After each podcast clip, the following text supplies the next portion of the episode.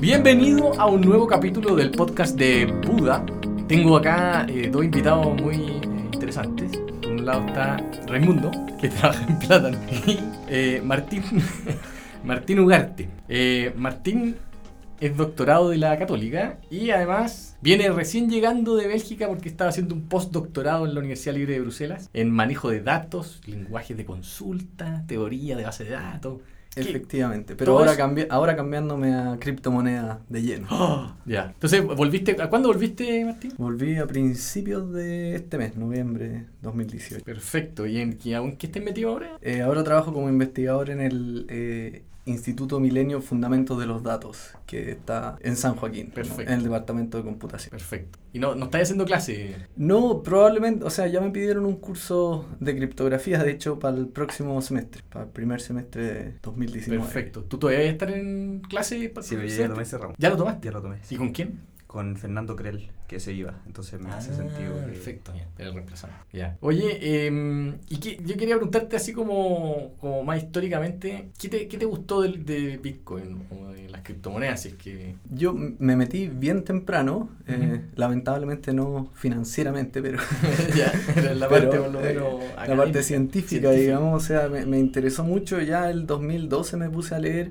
porque eh, solamente por, por interés eh, em, Académico. académico, digamos, simplemente por curiosidad de cómo podía hacer funcionar un sistema eh, de pago de transacciones en general sin una entidad centralizada. O sea, yo, Sin alguien en quien confiar. yo me hacía la pregunta, imagínate que hay uno, un tipo en, en Estados Unidos y otro acá, y yo le tengo que mandar un mensaje, y ese mensaje tiene que ser suficiente para que la persona esté 100% segura de que yo le transferí valor.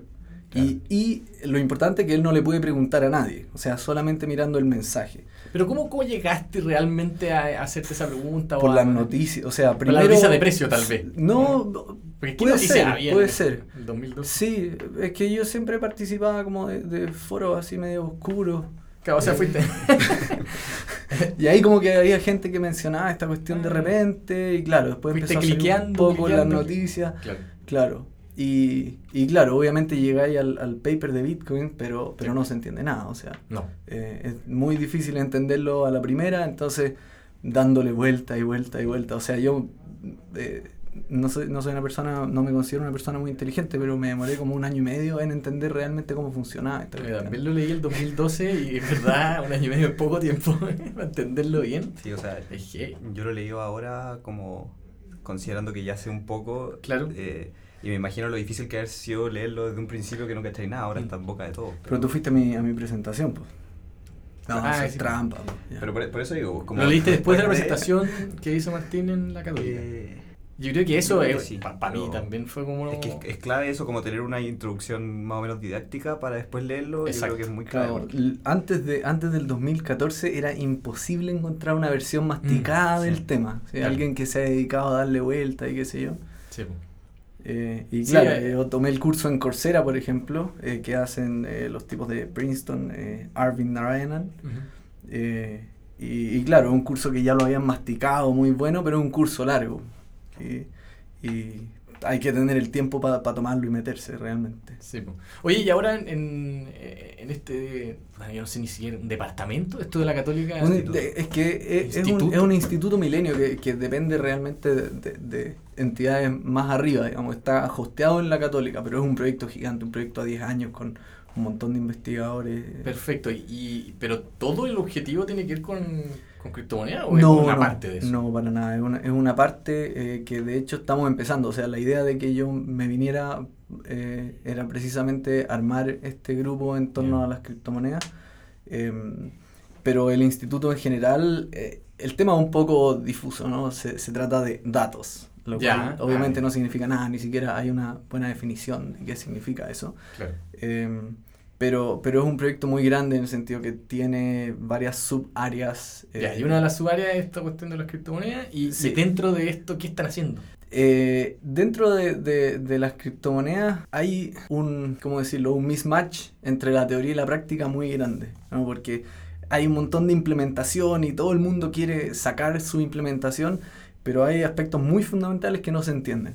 Ya, o sea, hay muchas, claro, se, se generaron muchos como copias, ¿no es cierto?, del código de Bitcoin Claro. que lo hizo un desconocido, que O incluso, incluso no copias, sino que pequeñas modificaciones, Modificaciones. o modificaciones del- de la idea o, o del protocolo.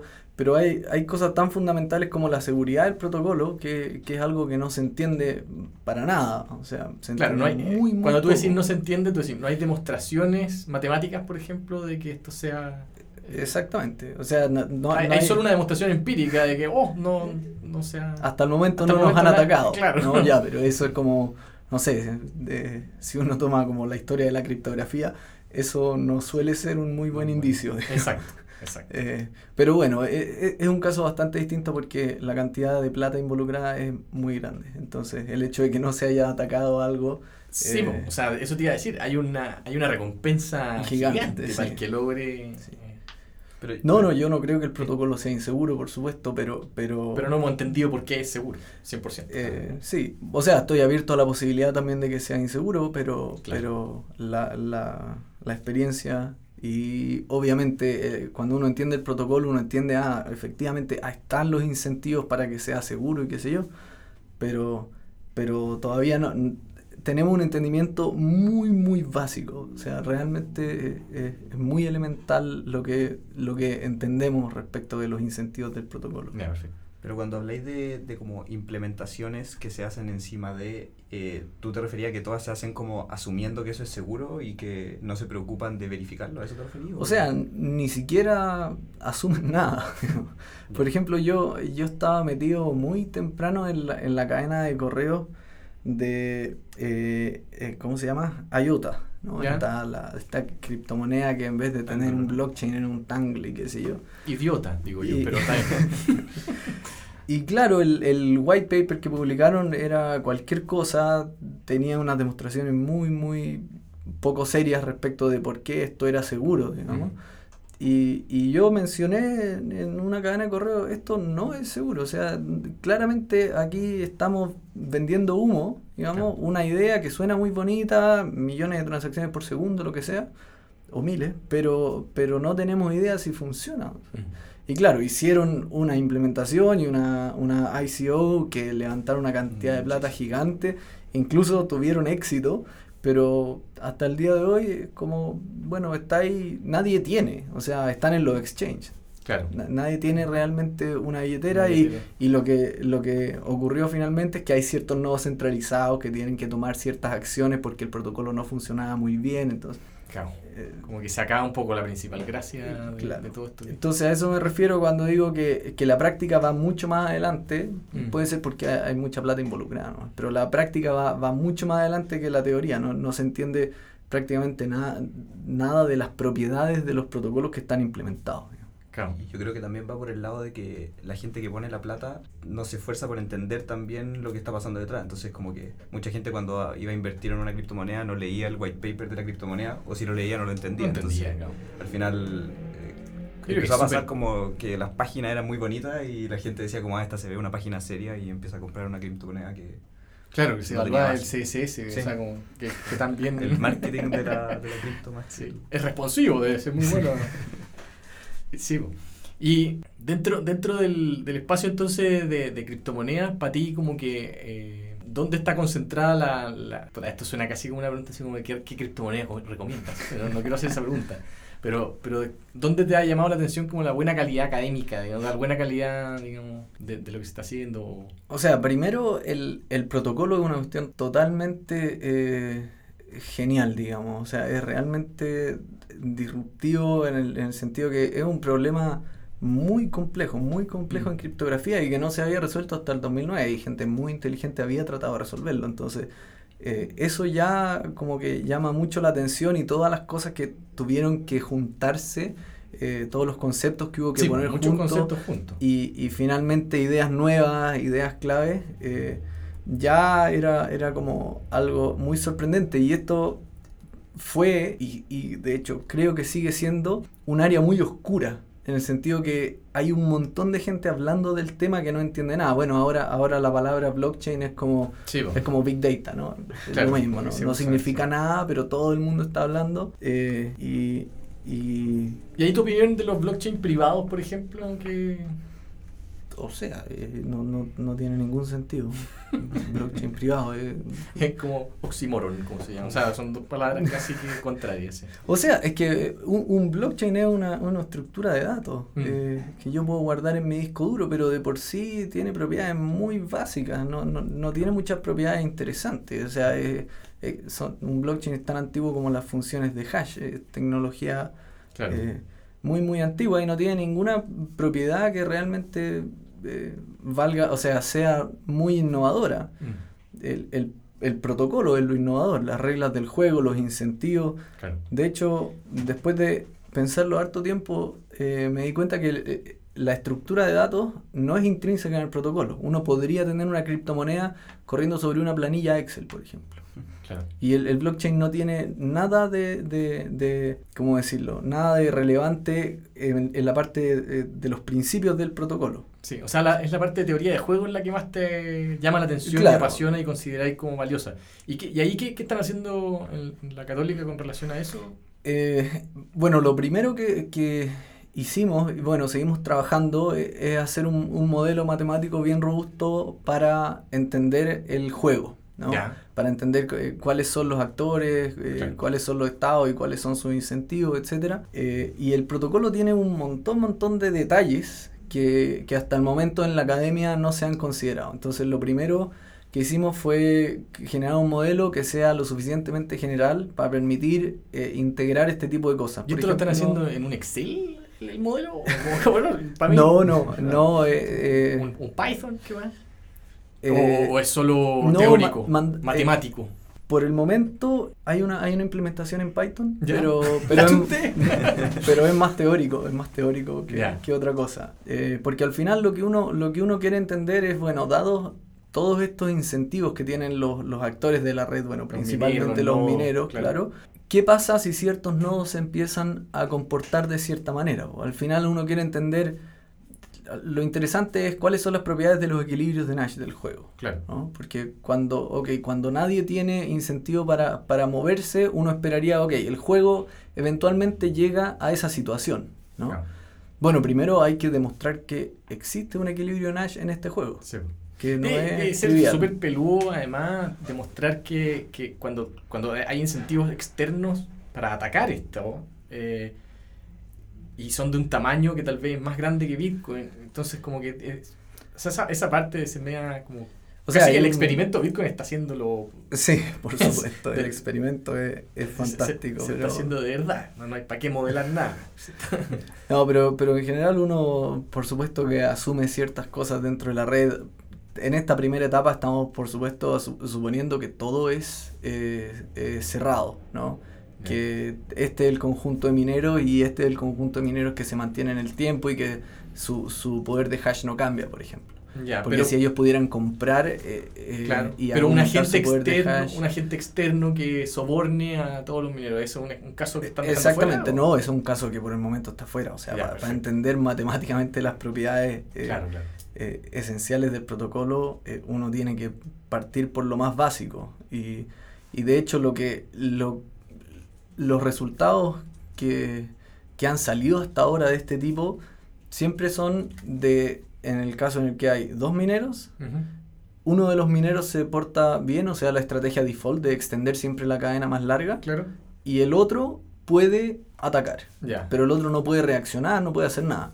Entonces, a ese nivel de, de básico es el modelo para tratar de entender dónde están estos, estos equilibrios. Y ahí ni siquiera se entienden los equilibrios, se entienden ataques muy particulares en los cuales eh, un nodo puede ganar más bloques en proporción que su poder computacional, Te cacho. por ejemplo. Pero cuando habláis de como atacar o estrategia, ¿cuál es como la libertad de acción que tiene un nodo?